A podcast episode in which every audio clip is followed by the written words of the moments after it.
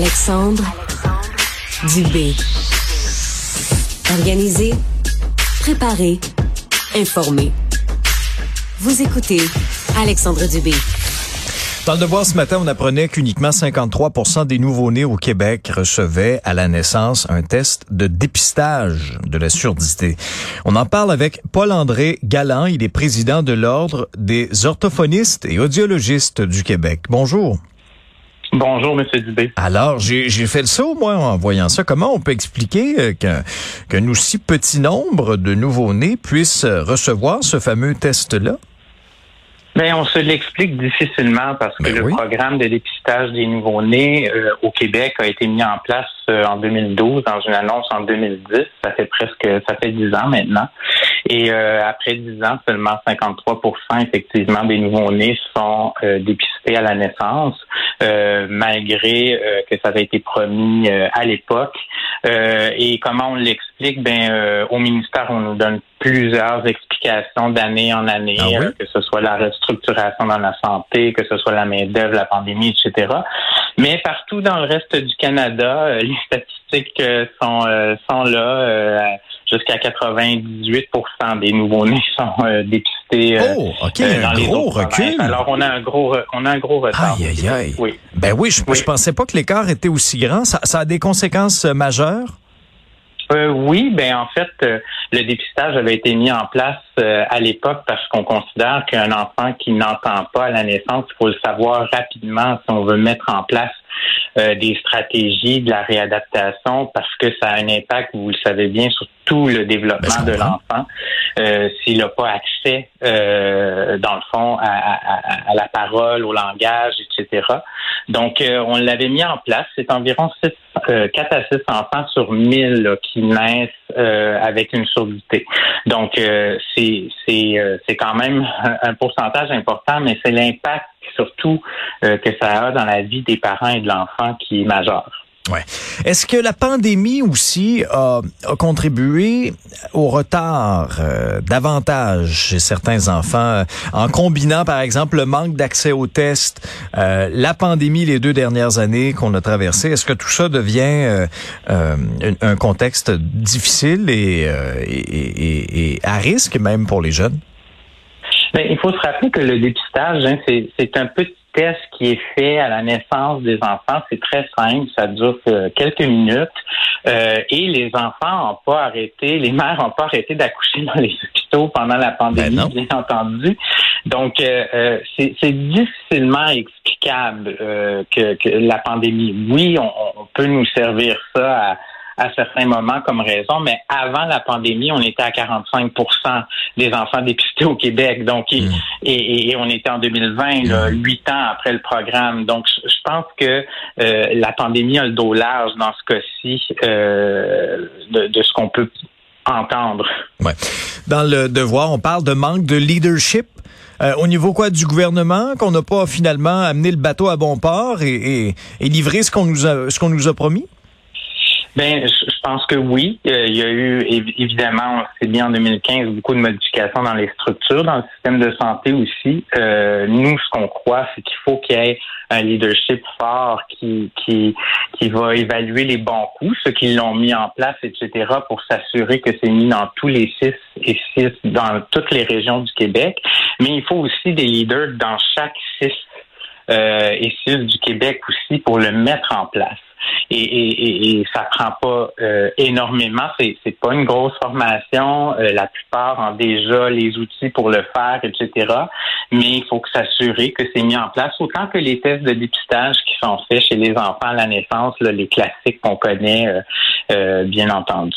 Donc oui, voilà. En fait, ce que, ce que j'allais dire, c'est que si on fait pas le, le test de dépistage là, de la surdité mm-hmm. dès la naissance, c'est de ce qu'on en mm-hmm. comprend, c'est que par la suite, c'est plus compliqué là, de rattraper les retards, c'est plus compliqué d'intervenir et, ça fait en sorte quoi que les enfants parlent peut-être même plus tard, voire même qui, euh, euh, que, ça les retarde énormément.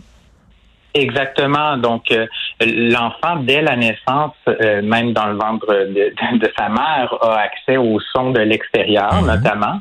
Et développe tout son langage avec le, bien sûr l'audition, la parole qui, qui vient à ses oreilles, mais qui va directement à son cerveau aussi pour développer sa compréhension. Puis ça, c'est démontré scientifiquement, même à la naissance.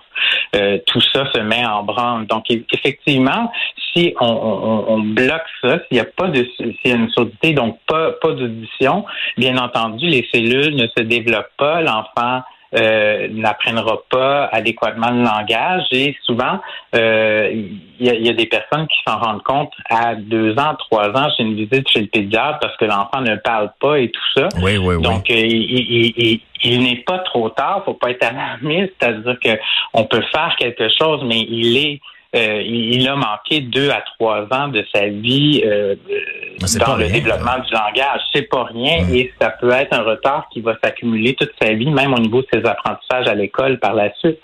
De 4 à 6 bébés sur 1000 euh, naissent chaque année avec une perte auditive. Dans l'idéal, la fenêtre d'opportunité pour s'en rendre compte, bon, c'est pas à la naissance avec le test, c'est c'est combien de mois? Euh, ben en fait, c'est pour ça que le dépistage existe et, il, est, nommé universel, hein, le dépistage. Donc ça veut dire que tous les bébés au Québec devraient être dépistés à la naissance. Donc là, parce que justement la fenêtre d'opportunité, elle est là. Euh, bien entendu, après ça, il y a des enfants qui développent des surdités dites développementales, qui sont pas à la naissance, mais qui arrivent euh, pour toutes sortes d'autres raisons. Et ça, on a d'autres programmes de dépistage, par exemple au Québec, à Girto, etc. Et, les visites chez les, le, pédiatre, les orthophonistes, etc. Donc, euh, pour pouvoir évaluer s'il y a un enfant une perte auditive à la suite dans son développement. Mais à la naissance, c'est universel. Ça a été démontré dans tous les pays, dans toutes les provinces du Canada. C'est essentiel que chaque enfant ait un dépistage. Mais plus spécifiquement, au niveau de la réadaptation, c'est quoi? C'est du six mois? C'est un an? Euh, ça, ça dépend, hein, parce qu'il y a des degrés de surdité aussi. Hein, ça dépend euh, de, de, de, ce que l'enfant perd comme information. Il y a des surdités qui sont euh, complètes, profondes. Donc, il y a d'autres surdités qui sont un peu plus, un peu moins importantes, mais qui nécessitent tout de même de la réadaptation, etc. Donc, ça dépend de chaque enfant. Ça dépend du, du moment aussi qu'on découvre cette surdité-là, mmh. bien entendu, ben et surtout de l'accès à des audiologistes pour faire la rééducation et des orthophonistes pour faire la rééducation du langage. Et ça, on sait qu'il y a de l'attente aussi dans ce, ben, domaine-là, bien eh, entendu. Exactement. Hein, c'est c'est euh, malheureusement, il y a de l'attente un peu partout dans le réseau de la santé pour voir aussi des spécialistes comme ça. Euh, Monsieur Galland, je vous apprends rien en vous disant qu'il y a des élections cet automne. Est-ce que ça, mm-hmm. c'est quelque chose que, que vous souhaitez, euh, des engagements clairs? Vous faites une sortie aujourd'hui, là, mais est-ce que, est-ce que vous souhaitez vous parler de leadership, de manque de leadership? Que ça, ce un dossier qui soit ramené à l'avant-scène pour le bien-être de nos tout-petits?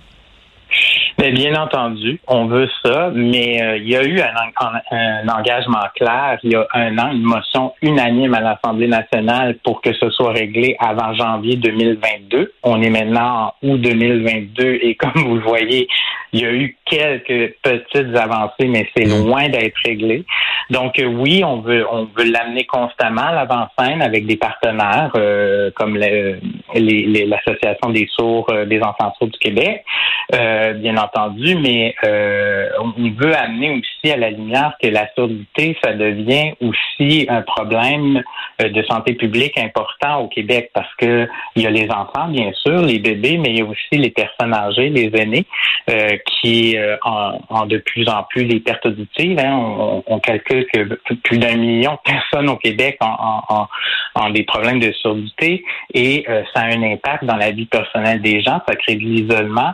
Ça peut être confondu avec toutes sortes d'autres maladies comme des pertes cognitives.